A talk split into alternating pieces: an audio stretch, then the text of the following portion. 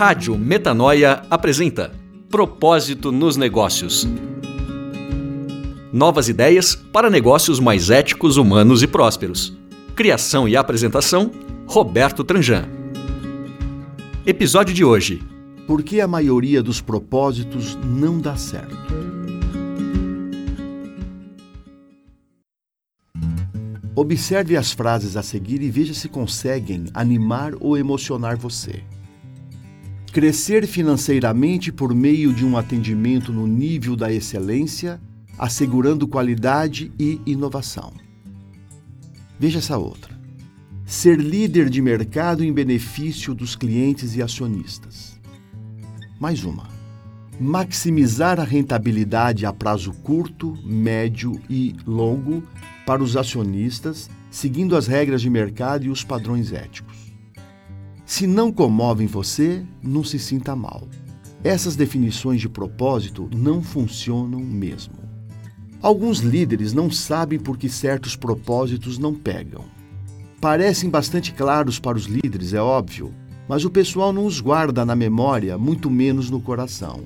Embora os apresentados sejam politicamente corretos, até com ligeira mania de grandeza, sem comover as pessoas, nenhum deles consegue o feito de uma boa definição de propósito, inspirar e gerar compromisso.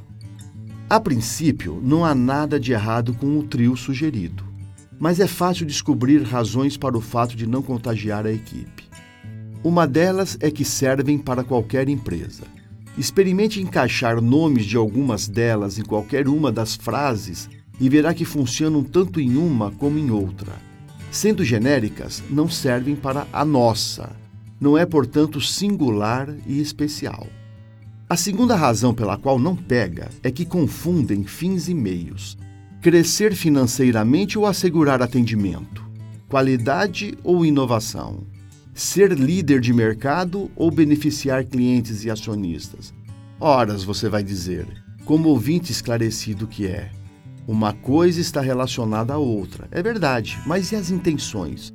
Qual é a primeira? E as segundas? Finalmente, o maior defeito dessas definições de propósito genéricas, ambiciosas e com intenções ambíguas é a quem se destinam.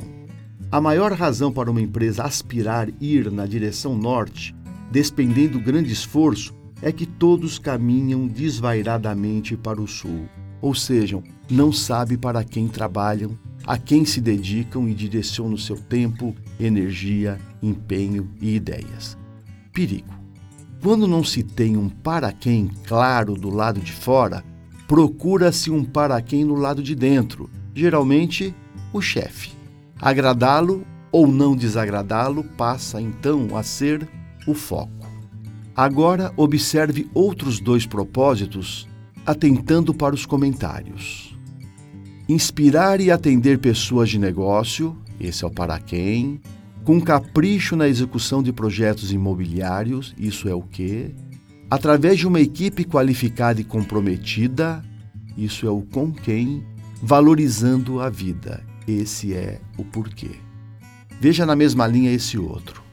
Conectar-se com empreendedores de boa fé, esse é o para quem gerando oportunidades jurídicas, esse é o que, por meio de processos singulares, esse é o como, e soluções descomplicadas, e esse é o porquê.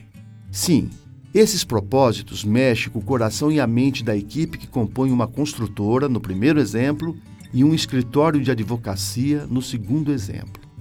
Ambos são resultado de construtos coletivos, portanto, geram significado para todos os que deles participam. Além disso, promovem riqueza nas quatro dimensões: causal, potencial, filosófica e econômica. Sobre as quatro dimensões da riqueza, consulte o livro Rico de Verdade. Com certeza vai encontrar muita inspiração na leitura. Você ouviu Propósito nos Negócios. Dúvidas, sugestões e comentários, entre em contato conosco pelo e-mail radio@metanoia.com.br ou pelo nosso site www.metanoia.com.br.